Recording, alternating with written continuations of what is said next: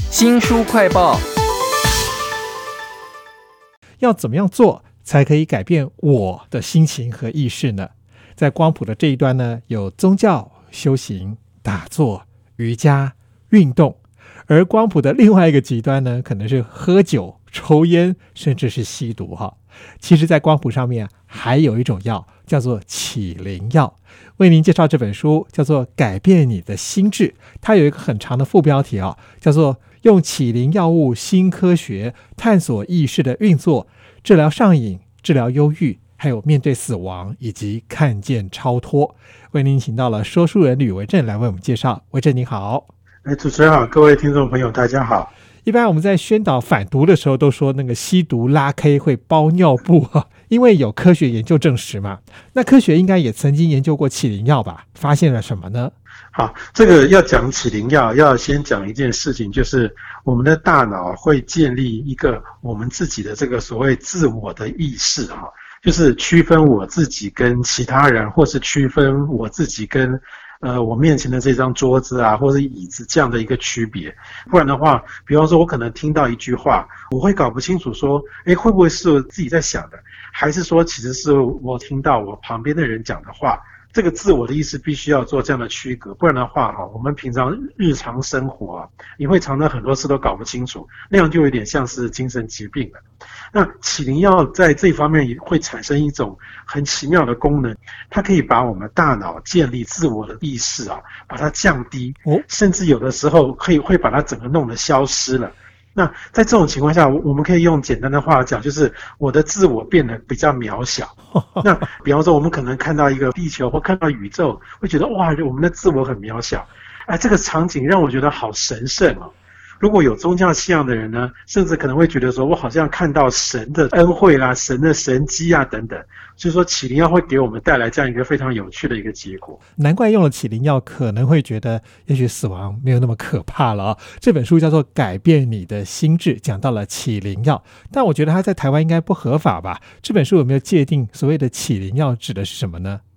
的确哈，起灵药其实在各国政府的定义里面啊，其实都是属于毒品的一环。如果有些药被称为迷幻药的话，那它这中间有一些就是所谓的起灵药。其实这样的起灵药在上个世纪啊，一九五零年代啊，在美国那个地方其实就已经发现了，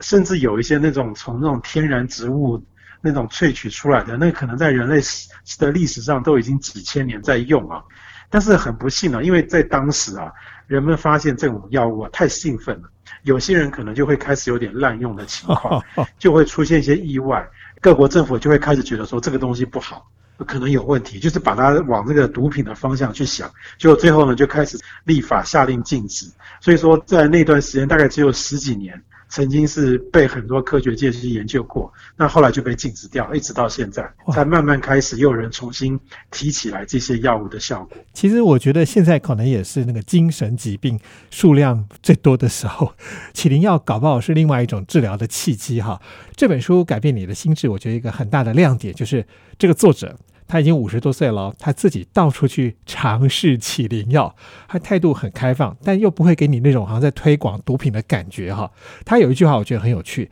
他说：“年轻人呢用起灵药啊叫做浪费。”为什么他会有这种感觉呢？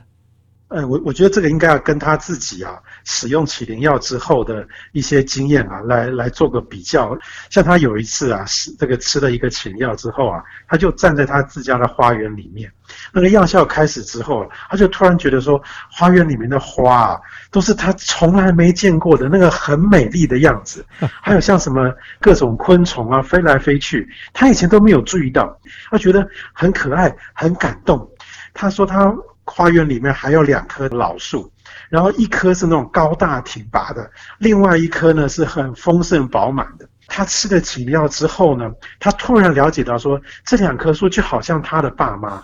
就是过去年轻的时候曾经跟爸妈之间有过种种的互动。我觉得这一切的都是人生体验。所以说，如果你是非常年轻的人，然后你吃起药，你可能比较不会有这种人生体验，那也就不会说对你的人生观或者是接下来的人生应该怎么走啊，你可能就不会有明确的看法。所以呢，他才会觉得说啊，中年人吃其实是最好的。这个药可以叫做教中教效药吗？它可能可以改变我们的心智的方向实在太多了。其实我身边有一些人呢、他们平常还买铁齿的哈，但是到了癌末。他就突然面对死亡的时候呢，愿意改信一些宗教，然后之后对于死亡就比较释怀了。那作者有没有提到这种药物跟宗教有什么差别吗？哎，其实这书里面的确有提到说，给其中一个癌末病患吃这个起灵药之后呢，这个癌末病患他就回想到自己出生的感觉，然后又想到一种好像重生的感觉。这个其实生跟死啊，都都是要费一番很大的功夫。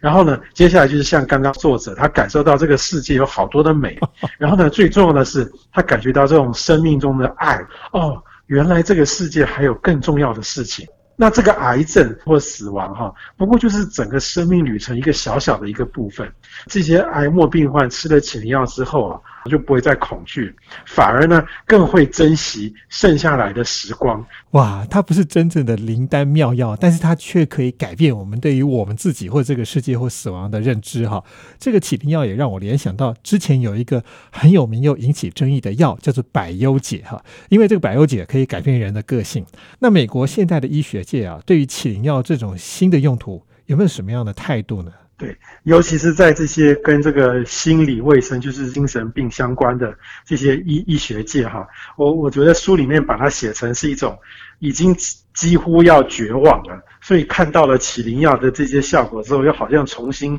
燃起一个希望的味道。为什么呢？因为其实作者跟我们说啊，以美国来讲啊，目前有十分之一的人口有忧郁症。关于这方面的治疗，几乎是效果都非常非常的差。呃，原本呢，我们最近这十几二十年的一些科学家想要研究起灵药，因为起灵药到目前还是非法禁药嘛，他们就很害怕说，我如果大张旗鼓去研究。可能会被人家质疑，或者是那个拿不到经费呃，所以他们都是说，哎，我是要研究这个药对癌末病患的效果。那可是实际上呢，这些申请案送到政府机关之后啊，政府机关的反应啊，比他们想象的还要乐观。他会觉得说，哎，你不要只研究癌末病患，你要不要研究一下忧郁症好不好？所以看起来呢，这些起灵药真的是被这些精神医学界啊寄予厚望，只是他们现在还不敢大声讲出来而已。挂羊头卖。狗肉，没想到政府还买单了。这本书叫做《改变你的心智》，它的副标题是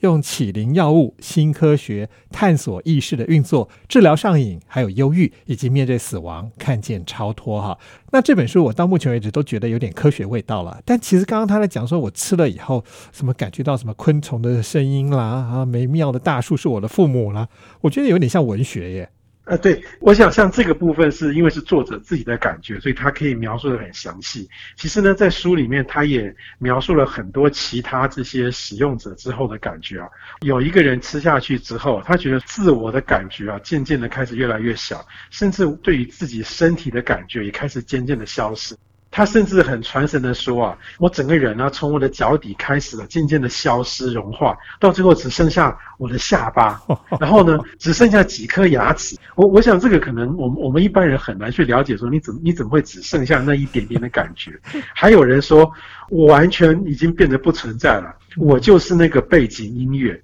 我就是到处都有的意思。我想这些感觉都还是蛮抽象，但是还真的蛮奇幻。这本书叫做《改变你的心智》哈，好像服用起灵药之后的感觉都是好的，但我书里面其实看到有一些坏的耶。对，的确也出过一些意外啊，可能是不小心走到马路上被车撞到，比较轻微的啊，可能是觉得说好像吃了起灵药就做做了噩梦一样，非常恐怖。那但是其实呢，这些状况都是因为啊。吃起灵药的人啊，只有他自己，旁边没有人去帮忙他，去引导他。吃了起灵药之后，如果旁边有人引导的话，可以避免一些呃很不好的经验，或者是说很不好的想象。那可以把人引导到很神圣的体验啊，或者是很奇妙的体验。我想在科学家的研究之下，应该可以慢慢的可以掌握这种药物如何精确的引导我们的意识到比较正面的治疗的方向哈。这本书叫做《改变你的心智》。用起灵药物新科学探索意识运作，治疗上瘾以及忧郁，面对死亡看见超脱。非常谢谢说书人吕维正来为我们介绍，谢谢您，谢谢大家。听众朋友，如果想要重复的收听我们的节目，或者说您只听到了一半，想要补足的话呢，我们在脸书、YouTube、Spotify、Podcast 都有新书快报，欢迎您下载 APP 订阅频道。我是周翔，下次再会。